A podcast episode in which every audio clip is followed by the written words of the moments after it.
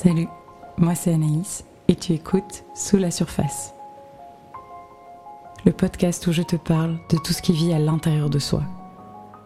Nos émotions, nos rêves, nos tempêtes, nos feux, nos déclics. Tout ce qui remue, ce qui pétille, ce qui nous anime, ce qui est inconfortable, ce qui fait avancer. Bref, tout ce qui vit à l'intérieur de nous et qui est parfois caché. On en parle aujourd'hui dans Sous la surface. Bienvenue et bonne écoute.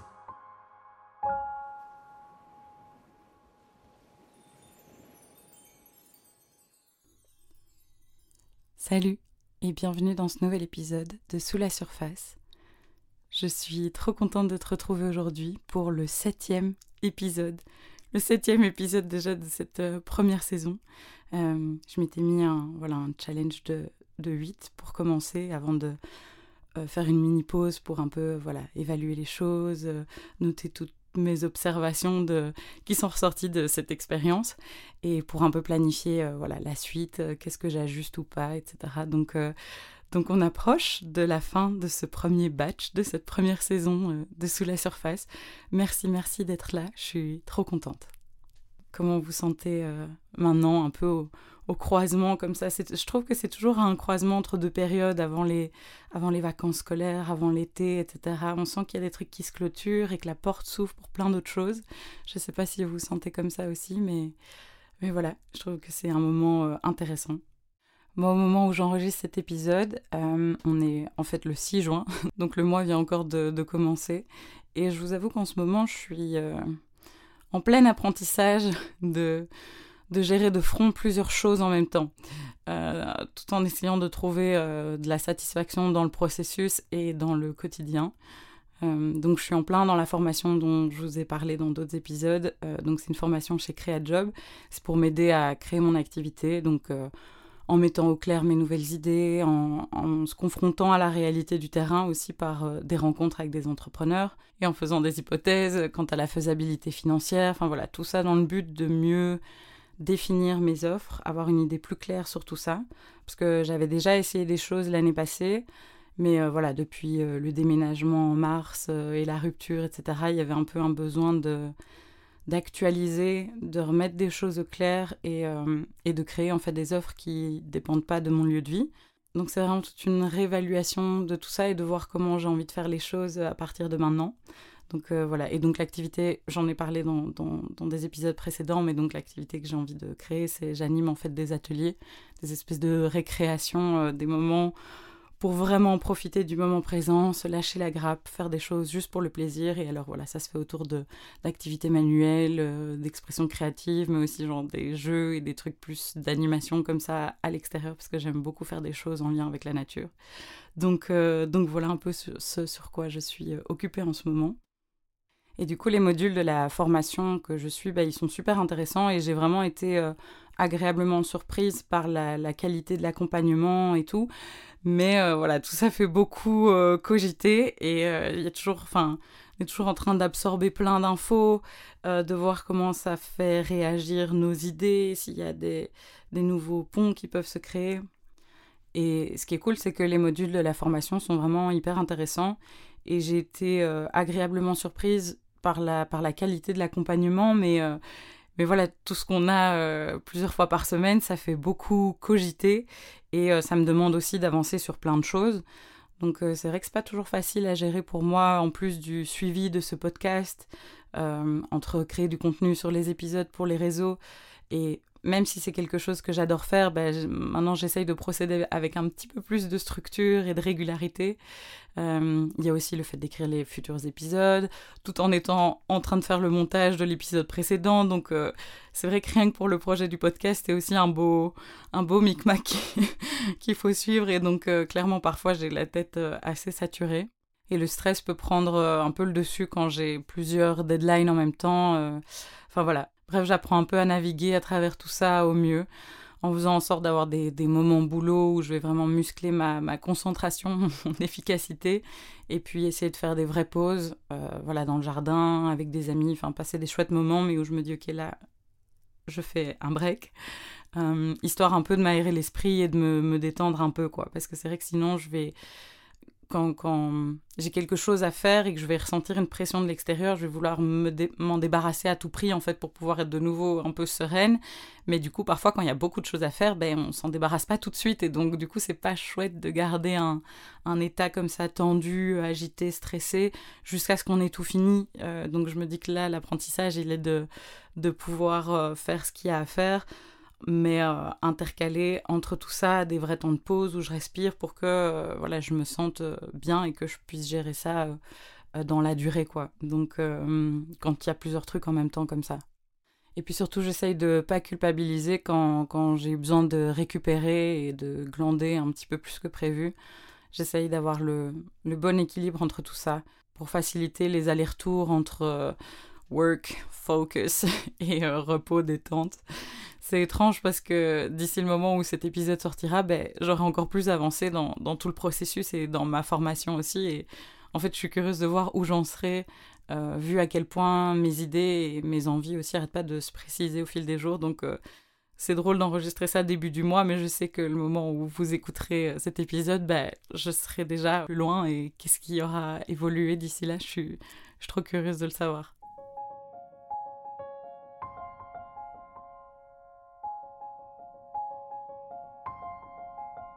Alors aujourd'hui, c'est un épisode que j'ai vraiment eu envie de faire depuis le début.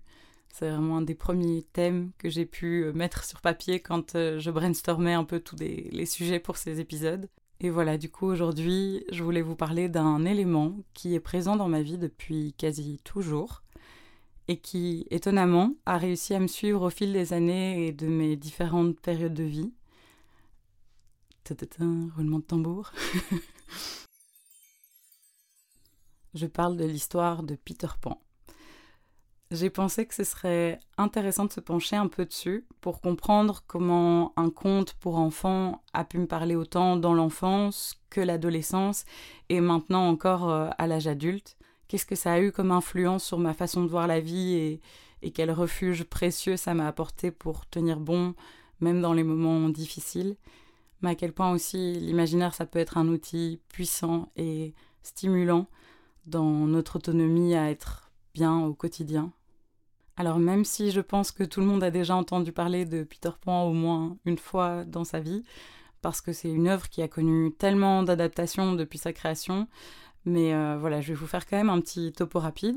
Donc Peter Pan, c'est un personnage qui a été créé par l'auteur écossais Sir James Matthew Barry. Barry Je sais pas trop, je vous ai donné mon best accent.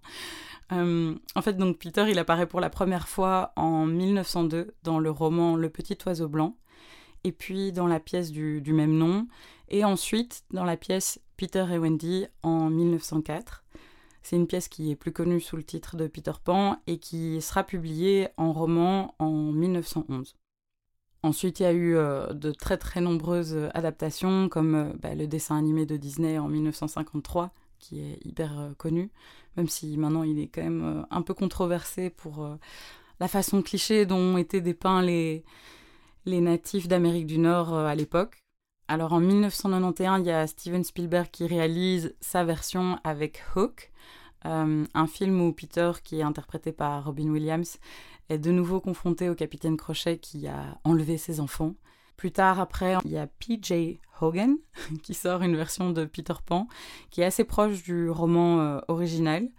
En 2015, il y a Joe Wright qui sort Pan qui explique euh, comment Peter Pan serait arrivé au pays imaginaire et euh, l'univers est encore assez différent des autres adaptations. Et alors plus récemment, le 28 avril 2023, qui est le jour de mon anniversaire, il y a Disney qui a sorti Peter et Wendy. Donc c'est un mélange entre euh, l'adaptation du roman original et le remake en prise de vue réelle du dessin animé qui est sorti en, en 53. Alors personnellement, moi j'ai découvert le, en premier le Disney quand j'étais toute petite. Euh, je sais plus si j'avais 3 ou 4 ans, mais en tout cas, je sais qu'à l'anniversaire de mes 5 ans, j'étais déjà bien euh, amoureuse de Peter Pan depuis longtemps. Et, et c'est aussi à cet anniversaire-là, donc à mes 5 ans, que j'ai eu l'occasion de le voir pendant une parade à Disney. Et c'était un truc de fou. Franchement, grand, grand moment dans ma vie, quoi. Euh, et je me rappelle à quel point j'étais euh, impressionnée de, le voir en vrai en fait. Et ce qui est drôle, c'est que donc mon papa euh, filmait beaucoup à ce moment-là et, et bah, avec ma cousine qui a, qui a six mois de différence avec moi, coucou Chloé. Ben on, a regardé cette vidéo, c'est la vidéo de la cassette, mais genre plein plein de fois et il y a un moment justement où on, est filmé pendant la parade et on voit comme moi j'ai les yeux j'ai les yeux écarquillés, la bouche en oh, purée, et vraiment là, enfin genre méga impressionné quoi, et vraiment fasciné. Voilà, ça c'était ma petite, euh, mon petit moment ouf à Disney. Vous, euh, vous avez rencontré vos idoles aussi déjà? C'était comment? Racontez-moi. Donc du coup, la porte d'entrée dans, dans, le monde de Peter Pan, bah, pour moi, ça a commencé avec le dessin animé. Et puis après, quand le film est sorti en 2003, j'avais 9 ans et j'ai adoré. Alors évidemment que j'avais un méga crush sur euh, Jeremy Sumter, qui était le gars qui jouait Peter Pan. Mais c'était aussi les visuels, euh, l'ambiance, la musique qui m'ont vraiment, vraiment fort transporté. Et pendant l'adolescence, c'était un peu mon, film cocoon quand, quand je voulais reconnecter aux parts de joie, d'aventure, de rêve qui, pétillent un peu à l'intérieur de moi. Ben voilà, je, me prenais un moment et je regardais le film. Euh, probablement en ayant préparé genre des cookies ou un truc comme ça avant. Hein. On fait pas les choses à moitié. Et encore aujourd'hui, ben, je vais avoir les, larmes aux yeux dès que je vais revoir des éléments qui sont bah, typiques de cette histoire et de cet univers-là. Ça va vraiment euh, m'émouvoir. et, encore aujourd'hui, la bande-son du film, elle va, me, elle va me transporter. Enfin, elle me laisse vraiment pas du tout indifférente. Ouais, c'est fou. Mais du coup, c'est pas seulement le conte qui m'émeut, c'est aussi tout ce que j'y ai associé en fait autour de ça pendant, pendant 25 ans. Et donc, voilà, dès que j'entends des notes ou que je vois des choses qui me font penser à ça, ça me, ça me reconnecte à tout ce que j'ai associé autour de cette histoire qui me fait du bien. Et j'avais envie qu'on plonge un peu dans le sujet pour comprendre en fait pourquoi. Donc pour continuer, après, donc j'ai vu la version euh, Pan quand c'est sorti en 2015 mais j'étais pas super fan de l'esthétique du film. Bon, après, j'aime toujours bien découvrir des, variantes de cette histoire que j'aime tellement, et c'est toujours l'occasion de se plonger dans une nouvelle aventure un peu magique. J'ai vu Hook bien plus tard, euh, c'était au début de ma vie d'adulte, je dirais. Euh, j'ai aimé parce que, parce que je suis émue à chaque fois que je vois des liens avec cette histoire et ces personnages, mais c'est pas non plus euh, un peu ma Madeleine de Proust comme, comme l'était euh, le film de 2003. Ça, c'est clair que instantanément, ça me fait quelque chose, mais je l'ai vu quand j'étais plus jeune aussi, donc je pense que ça joue beaucoup.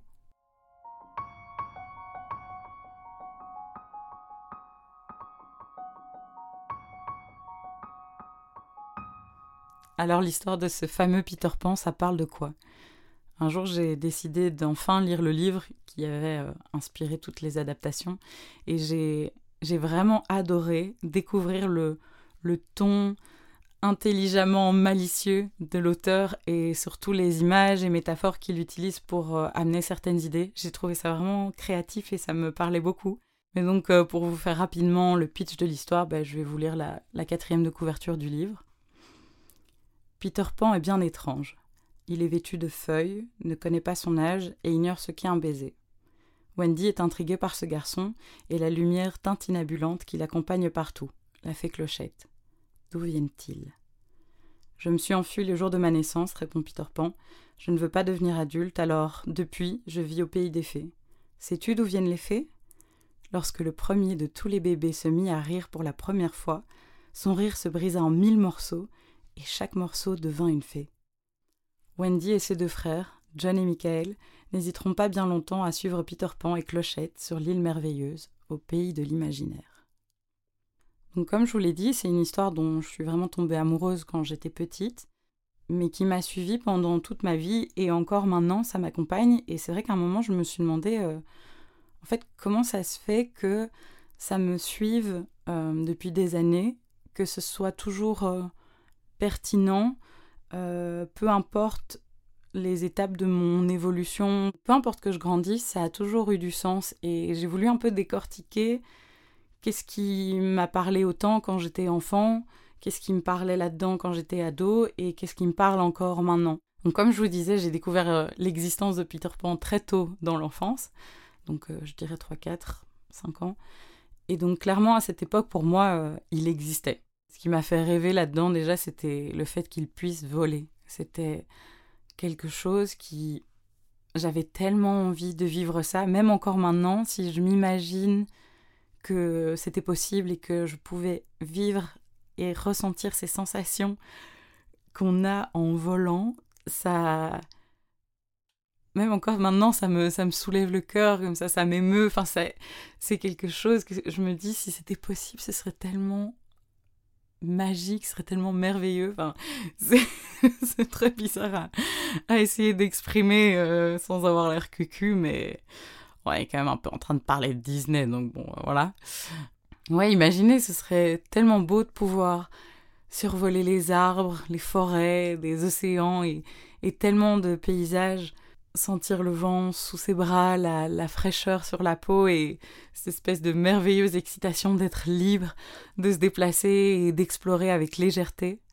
Peter, il me faisait aussi rêver avec ses jeux, les aventures infinies qu'on peut vivre à ses côtés.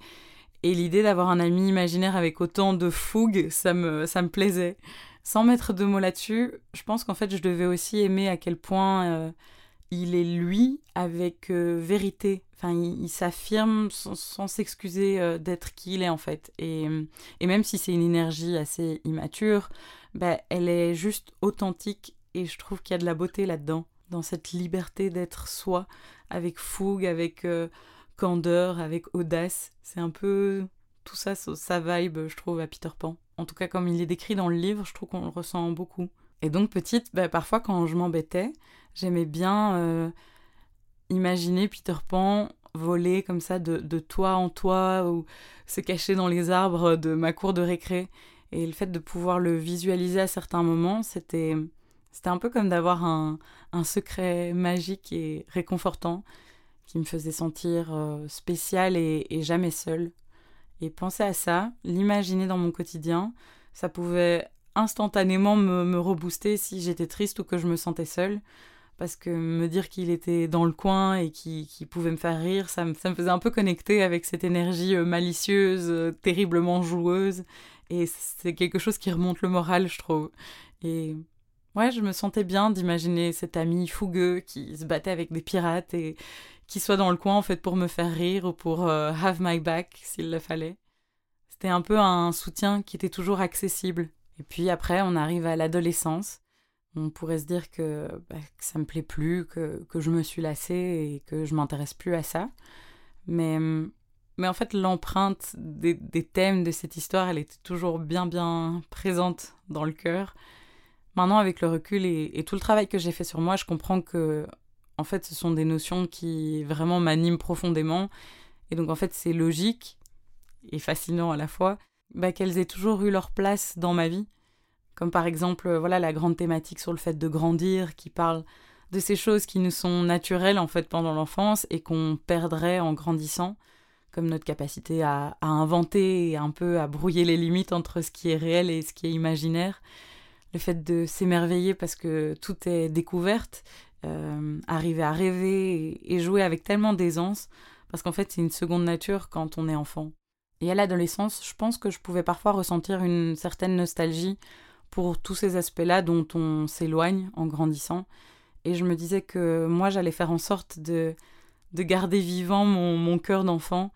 Et j'aimais beaucoup le soir, euh, en me couchant, faire un peu fonctionner mon imagination en, en visualisant plein de scénarios différents. Bon, évidemment, euh, j'aimais aussi bien me projeter dans des dates euh, inventées quand j'avais un crush sur quelqu'un. Et franchement, est-ce que j'étais la seule à penser au dialogue un peu rêvé et que ça me crée plein de petits papillons dans le ventre? Vous faisiez pareil aussi. Rassurez-moi. Mais parfois, quand j'avais besoin de reconnecter avec des parts plus intérieures de moi, quand j'avais aussi besoin d'évasion, bah, j'adorais imaginer euh, de façon très réaliste que que Peter Pan venait à ma fenêtre pour m'emmener loin des prises de tête. Je m'imaginais me, positionner au bord de ma fenêtre et regarder mon jardin recouvert par son manteau de nuit. Et, je m'imaginais vraiment m'élancer pour m'envoler. J'essayais de ressentir ce que ça ferait de le faire vraiment. Et, et je m'élançais, je m'envolais et je filais à travers le vent, je survolais les maisons, puis les arbres. Et comme dans le film euh, de 2023, et aussi euh, pour ceux qui ont la ref, le dessin animé euh, Pousselina, Thumbelina. euh, ben, je passais ma main dans des cours d'eau qui, qui reflétaient les étoiles. Enfin bref, c'était vraiment le cadre magique. Après avoir passé la deuxième étoile à droite et tout droit jusqu'au matin, ben, j'arrivais face à cette île majestueuse, grouillante de vie. Et rien que cette vision exaltante, c'était un refuge familier. Il y avait dans la forêt une cabane en bois perchée haut dans un arbre et on, on passait un rideau végétal pour y entrer et un lit se trouve au milieu, recouvert d'une couverture bien moelleuse. Et j'aimais vraiment convaincre mon esprit que je m'endormais là, au lieu de me dire je m'endors dans ma chambre normale. J'aimais vraiment bien euh, me visualiser faire tout le trajet, arriver là et me dire ah, je m'endors là.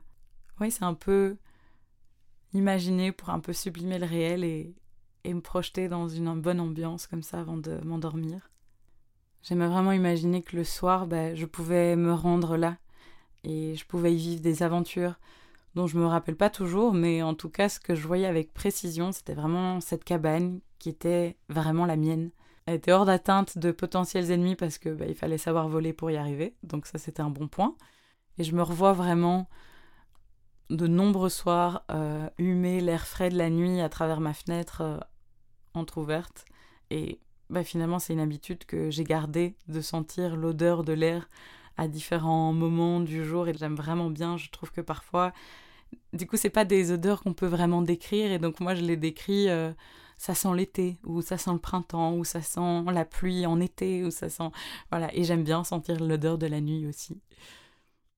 Et donc plusieurs fois, je me suis assise sur le bord de cette fenêtre de ma chambre euh, chez mes parents, à contempler le jardin endormi en contrebas et, penser, bah voilà, à tout ça, à Peter Pan. Et en fait, j'étais fière d'être grande et me dire que bah, si je le faisais vivre à l'intérieur de moi et dans mes pensées, bah alors il existait quelque part. Même si c'était sur un plan assez impalpable, bah, c'était là et ça pouvait être vrai. Et ça m'apportait du réconfort de voir que oui, je grandissais, mais que j'étais toujours capable de nourrir ces qualités précieuses de l'enfant. Euh, je voulais pas être juste une enfant qui serait déconnectée de tout ça une fois adulte. Je me disais non, ça va pas m'arriver et je vais y veiller. Et on se retrouve aujourd'hui où j'ai 29 ans et cette histoire, elle est en fait tellement cohérente avec ce qui m'anime profondément, mon, fil rouge, ma raison de faire les choses et, ce que j'ai envie d'avoir aussi comme contribution. C'est parce qu'en fait, plus que jamais, j'ai à cœur de, de continuer de m'émerveiller, de poser un regard curieux et ouvert sur tout ce qui m'entoure, pour être capable de voir, sentir et, savourer tous les, les, cadeaux de cette vie et tous ces trésors qui sont nichés dans, dans plein de petits recoins du quotidien. Plus que jamais, j'ai à cœur de créer des moments pour que les gens puissent se laisser surprendre, s'amuser, jouer, se détendre et être pleinement dans le moment présent, comme quand on est enfant en fait, et qu'on fait quelque chose rien que pour le plaisir que ça procure. Et plus que jamais aujourd'hui, je sais à quel point la, légèreté est loin d'être désuète ou inutile, mais c'est bien un, un, abri précieux où on, on peut respirer à nouveau, qui, qui nous permet en fait de reprendre des forces, de se sentir délesté d'un poids, même si c'est que le temps d'un instant, ben, ça fait du bien. Tout ce que j'ai envie de proposer en tant qu'animatrice part de ça, de faire que les gens se sentent bien, d'expérimenter à quel point tout ça nous fait apprécier d'être en vie et, peut aider à passer au travers des moments difficiles. J'ai vraiment envie de partager, de transmettre ça, que les autres puissent sentir tout ça aussi et à quel point ça donne de la force, en plus de nous rendre joyeux et joyeuses. En tant qu'adulte, Peter Pan et son île imaginaire, ils m'ont fait comprendre l'importance de, de, cultiver la richesse de ce monde intérieur qui vit en nous. Euh, moi, c'est visualiser mes paysages intérieurs et savoir qu'ils sont toujours accessibles si je décide de m'y rendre. Quand j'ai besoin d'un retour à moi, à un endroit familier et réconfortant, un endroit où je suis protégée, aimée et où tout est possible, c'est avoir ces refuges en soi pour pouvoir s'apaiser soi-même, se remonter le moral, se stimuler, s'inspirer. C'est un peu, pour moi, ça représente en fait l'autonomie de prendre soin de soi. Et alors, quand je préparais cet épisode, j'ai retrouvé un, texte que j'ai écrit en 2016, donc ça commence un peu à dater, et j'écrivais Je pense que tout le monde a, au fond de soi, cet endroit magique. Un endroit unique, différent pour chacun, où l'on peut se réfugier quand le monde extérieur se fait trop lourd, pesant, effrayant ou cruel. Quand on sent sur ses épaules, dans son cœur, plus de choses qu'on ne croit pouvoir supporter, il est bon de quitter le monde extérieur qui nous entoure pour rejoindre cet espace intime, sécurisant. Cet endroit qui se crée souvent pendant l'enfance, jolie époque où, notre imaginaire est important et se développe à chaque instant. On regroupe à l'intérieur de soi toutes les petites choses qu'on aime, qui nous font sourire ou chaud au cœur. On les aménage comme on décorerait une chambre. Cet univers n'a pas de forme, de couleur ou de texture particulière, il, est teinté des rêves de chacun. Il a le parfum des souvenirs heureux. En grandissant, il est courant d'oublier d'y aller, d'oublier qu'il a un jour existé. Pourtant, il nous a procuré des sensations de joie et de bonheur un jour, alors pourquoi n'en serait-il pas de même aujourd'hui? C'est un endroit où l'on va faire une pause, s'évader un instant. Le temps de se calmer parfois, de se ressourcer, de se retrouver, pour en ressortir confiant, apaisé et à nouveau prêt à affronter la vie dans les choses positives comme les négatives. Cette vie qui file parfois à toute allure. Quand tout va trop vite, c'est essentiel de s'arrêter, respirer, pour ensuite repartir de l'avant.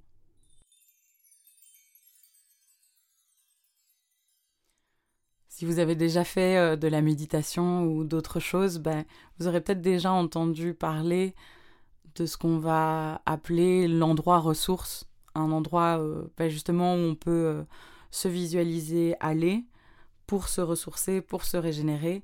Et pour moi, bah, c'est cette île magique à l'intérieur de moi, grouillante de vie et de nature, qui peut créer des endroits et aventures à l'infini en fonction de ce que j'aime, et j'avais envie de vous lire quelques courts passages pour vous donner une idée des images que l'auteur euh, G.M. Barry euh, utilise dans le livre. Et pourquoi je vous conseille de le lire aussi, parce que voilà, ça titillera peut-être ces parts impalpables, plus volatiles en vous qui ont peut-être soif de magie. Le premier extrait que j'ai choisi, c'est vraiment au tout tout début du livre. Et j'aime beaucoup comment l'auteur parle de notre esprit et de l'île imaginaire, et un peu le lien qui fait entre les deux. Madame Darling eut vent de Peter pour la première fois, alors qu'elle était occupée à mettre de l'ordre dans l'esprit de ses enfants. C'est une habitude nocturne de toute bonne mère, de fouiller dans l'esprit de ses enfants dès qu'ils sont endormis, et de remettre toute chose d'aplomb pour le lendemain, rangeant à leur place les nombreux objets égarés dans la journée. Si vous pouviez rester éveillé, mais c'est impossible bien sûr, vous verriez comment s'y prend votre maman et trouveriez très intéressant de l'observer à ce moment. C'est exactement comme fouiller dans des tiroirs. Vous la surprendriez à genoux, je pense, se demandant perplexe où diable vous avez bien pu dénicher ce machin, faisant des découvertes agréables et d'autres qui le sont moins, pressant cette chose contre sa joue comme si c'était aussi doux qu'un petit chat, et faisant vivement disparaître cet autre de la vue quand le matin, vous rouvrez les yeux, votre méchanceté et les passions mauvaises qui vous accompagnèrent au lit, vous les retrouvez pliées en une pile serrée et repoussées tout au fond de votre conscience. Par-dessus sont rangées vos plus jolies pensées, attendant que vous les enfiliez. Je ne sais pas s'il vous est arrivé de voir la carte géographique de l'esprit d'une personne. Les docteurs dessinent parfois un schéma d'autres parties de votre corps, et ces croquis suscitent le plus vif intérêt, mais surprenez-les donc, tandis qu'ils s'ingénient à dresser le plan d'un esprit d'enfant, territoire non seulement embrouillé, mais qui n'arrête pas un instant de bouger. Des lignes en zigzag apparaissent, tout comme sur une feuille de température. Ce sont probablement les routes qui sillonnent l'île, car le pays de l'imaginaire est toujours plus ou moins une île, avec ici et là d'étonnantes taches de couleurs, des récifs de corail et au large de fins voiliers corsaires. Et encore des repères sauvages, des grottes où coule une rivière, ou une hutte prête à s'effondrer. S'il n'y avait que cela, le plan serait facile à tracer. Mais on y trouve aussi le premier jour à l'école, la religion, les prêtres, le bassin rond, les travaux d'aiguille, des meurtres, des pendaisons, des verbes qui gouvernent le datif, le jour du flan au chocolat, les premières bretelles, dites 33, trois sous pour arracher votre dent vous-même, et ainsi de suite. Et comme ces choses font tantôt partie de l'île, tantôt d'une autre carte qu'on voit par transparence, on ne s'y retrouve plus du tout, d'autant que cela remue tout le temps. Évidemment, le pays de l'imaginaire diffère beaucoup d'une personne à l'autre. Celui de John, par exemple, possède une lagune où vont volant des flamants roses que John tire à la carabine, alors que Michael, qui est encore petit, a un flamant rose que survolent les lagunes. John vit dans un bateau échoué dans les sables, la quille en l'air, Michael dans un wigwam et Wendy dans une hutte de feuilles habilement cousues ensemble. Mais dans l'ensemble, les contrées de l'imaginaire ont tout un air de famille, et si elles voulaient bien se tenir en rang devant vous, vous diriez qu'elles ont toutes le même nez, la même bouche, etc. C'est toujours sur ces rivages magiques que les enfants viennent échouer leurs canaux. Nous aussi, nous y sommes allés. Et bien que nous n'y aborderons jamais plus, nous avons encore dans l'oreille le chant des vagues.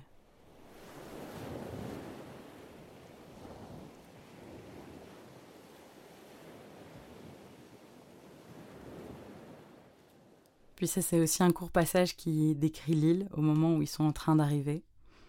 Wendy, John et Michael, dressés en l'air sur la pointe des pieds, purent jeter leur premier coup d'œil sur l'île. Si curieux que cela paraisse, ils la reconnurent aussitôt, et jusqu'au moment où la peur allait s'emparer d'eux, ils ne cessèrent de la saluer joyeusement, non comme une chose à laquelle on a longtemps rêvé et que l'on voit enfin, mais plutôt comme un ami intime chez qui l'on retourne régulièrement passer ses vacances. Et j'aime beaucoup comment il parle de l'île comme d'un endroit vivant, comme un espèce d'organisme euh, constamment en mouvement et, et changeant.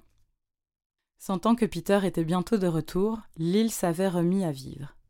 Certes, il serait plus correct de dire qu'elle s'était remise à vivre, mais avoir est plus actif et Peter avait un faible pour cet auxiliaire. Ordinairement, la vie sur l'île s'écoule tranquillement pendant ses absences. Les fées allongent leur grasse matinée d'une heure, les animaux s'occupent de leurs petits, les peaux rouges festoient copieusement pendant six jours et six nuits, et si les pirates viennent à rencontrer les garçons perdus, les uns se contentent de mordre les pouces aux autres et réciproquement. Mais à l'arrivée de Peter, qui est l'apathie, tout le monde reprend le collier. Si maintenant vous collez votre oreille contre le sol, vous entendrez toute l'île bouillonner de vie. Dernier petit extrait où ça parle de la lagune aux sirènes. Si vous fermez les yeux, avec un peu de chance, vous apercevrez parfois un vague étang aux teintes pastel suspendu dans le noir. Pressez vos yeux un peu plus fort, l'étang prendra forme, les couleurs deviendront si vives que, si vous pressez encore, elles s'embraseront. Mais juste avant qu'elles ne s'embrasent, vous verrez la lagune. C'est le point suprême que vous puissiez atteindre sur le continent, et seulement l'espace d'un délicieux instant. S'il pouvait y avoir deux instants, alors vous verriez les vagues et entendriez le chant des sirènes.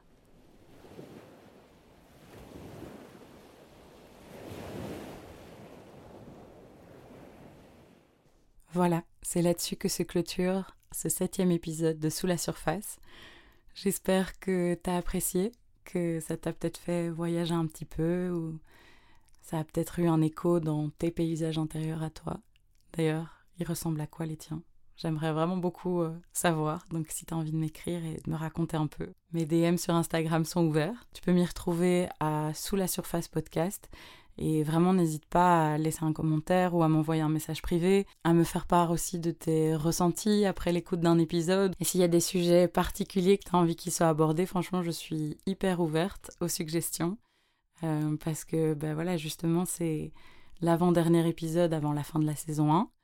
Euh, et donc, euh, clairement, il y aura de nouveau un bon petit brainstorming pour, pour planifier la suite. Donc, donc fais péter, fais péter tes idées, fais péter tes envies, je prends.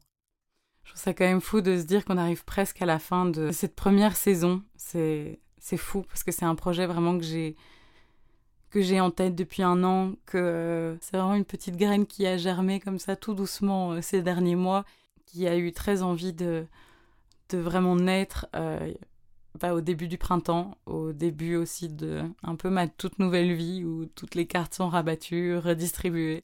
Et du coup, voilà, je suis vraiment contente de lui avoir donné vie à ce moment-là, même si finalement, bah, ça fait pas mal à gérer avec euh, les autres choses dont je vous parlais en début d'épisode. Mais je regrette pas du tout. Je suis hyper heureuse de l'avoir fait. Il y a plein de choses à, observer et il y a plein de petites conclusions à en tirer et des nouvelles hypothèses à faire pour la suite, donc euh, ça m'excite vraiment beaucoup. Donc voilà, le huitième épisode, ce sera le dernier pour la saison 1, avant un petit break qui voilà, me permettra de prendre un peu du recul sur toute cette expérience et pour voir euh, comment j'ai envie de continuer, comment je vais ajuster et planifier la suite.